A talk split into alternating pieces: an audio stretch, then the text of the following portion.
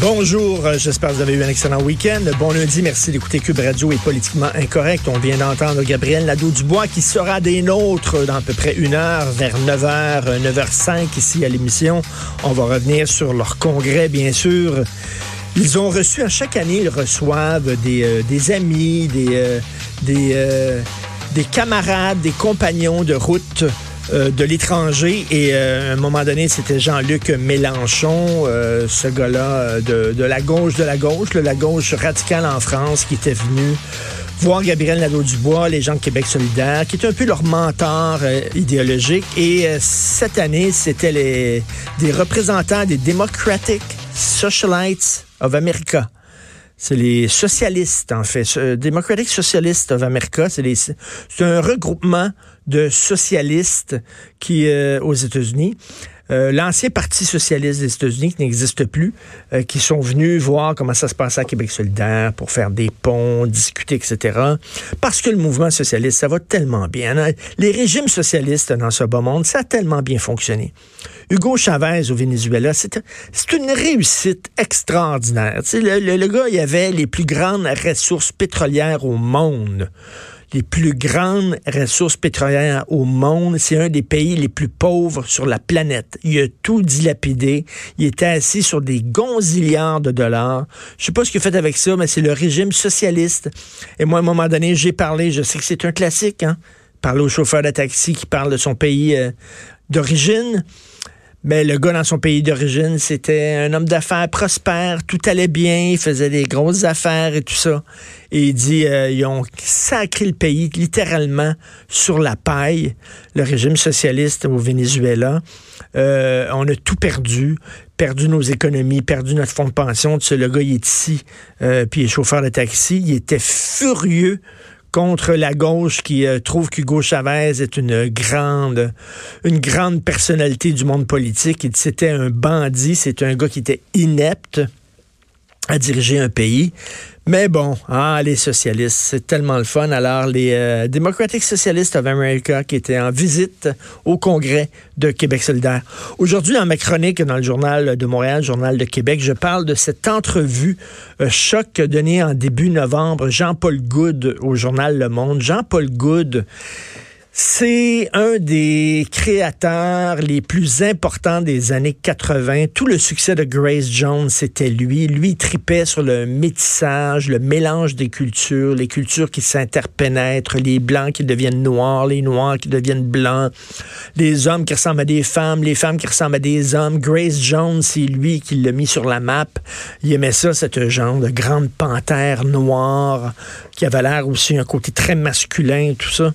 C'est un publicitaire, c'est un photographe, c'est un réalisateur, c'est un graphiste, c'est un illustrateur, c'est un gars génial. Et le 14 juillet 1989, pour le bicentenaire de la Révolution française, il a fait ce défilé. Si vous l'avez pas vu, vous pouvez aller sur euh, YouTube, regarder ça. C'était à tomber par terre. Euh, 800 millions de personnes qui l'avaient regardé en direct à la télévision.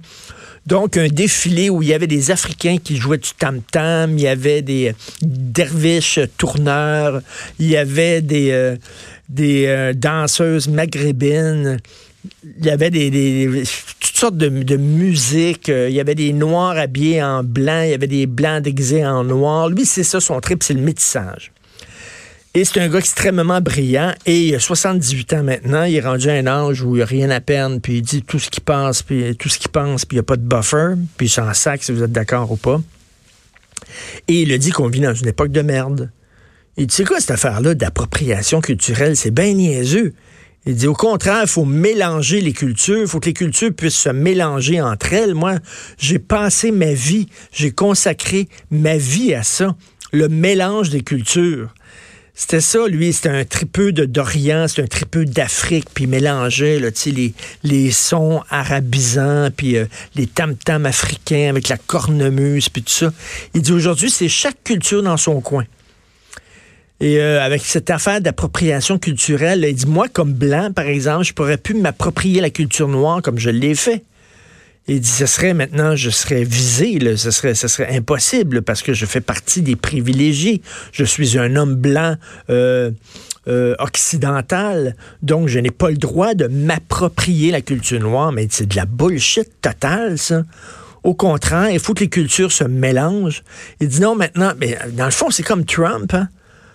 Parce que la petite gauche pointe Trump du doigt en disant qu'il veut ériger des murs entre les États-Unis et le Mexique, entre la culture américaine et la culture mexicaine. Ben, c'est ce que vous faites, c'est ce que la petite gauche idéologique fait. Elle érige des sortes de murs idéologiques autour de certaines cultures en disant c'est seulement les Autochtones qui peuvent parler des Autochtones. C'est seulement les Noirs qui peuvent parler des Noirs et jouer de la musique de Noirs. Et c'est seulement les Asiatiques. On fait des petits murs. Il dit, moi, j'ai passé ma vie à tenter de, d'abattre les murs entre les peuples, entre les religions, entre les pays, entre les cultures, entre les sonorités, entre les couleurs, les races et tout ça. Mais dit là, maintenant, il y a une petite génération, ils appellent les petits inquisiteurs, des petits curés, finalement, qui veulent ériger des murs entre les cultures, mais c'est complètement débile. Alors, lui, il est complètement découragé. Il dit qu'on vit dans une époque de merde. C'était la même chose avec Michel Sardou, il y a quelque temps, en France, qui avait dit « Je hais mon époque », qui avait donné une entrevue en disant « C'est une époque de petits curés. C'est une époque de gens qui font la leçon. » Et souvent, ils sont extrêmement hypocrites. Parce que souvent, les gens, là, ça, c'est, avec le temps, on apprend des choses. C'est un des avantages de vieillir. Il faut bien qu'il y en ait quelques-uns. Les avantages de vieillir, c'est que tu tires des leçons de la vie.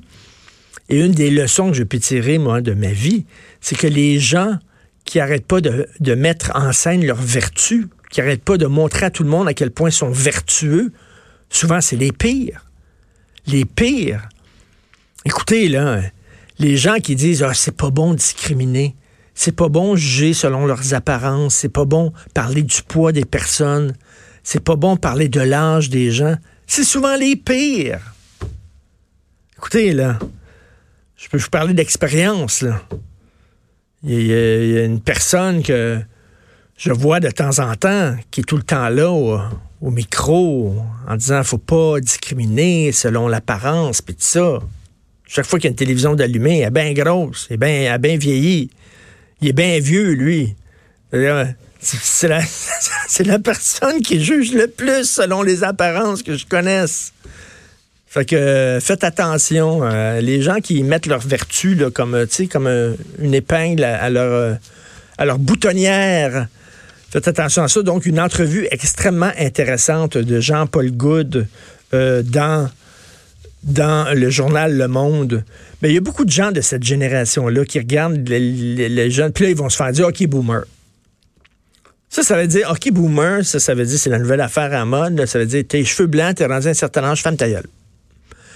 Ça, venant de gens qui disent qu'il faut pas juger, il faut pas discriminer. Ben non. T'es blanc, t'es un homme, tes cheveux gris, femme ta gueule.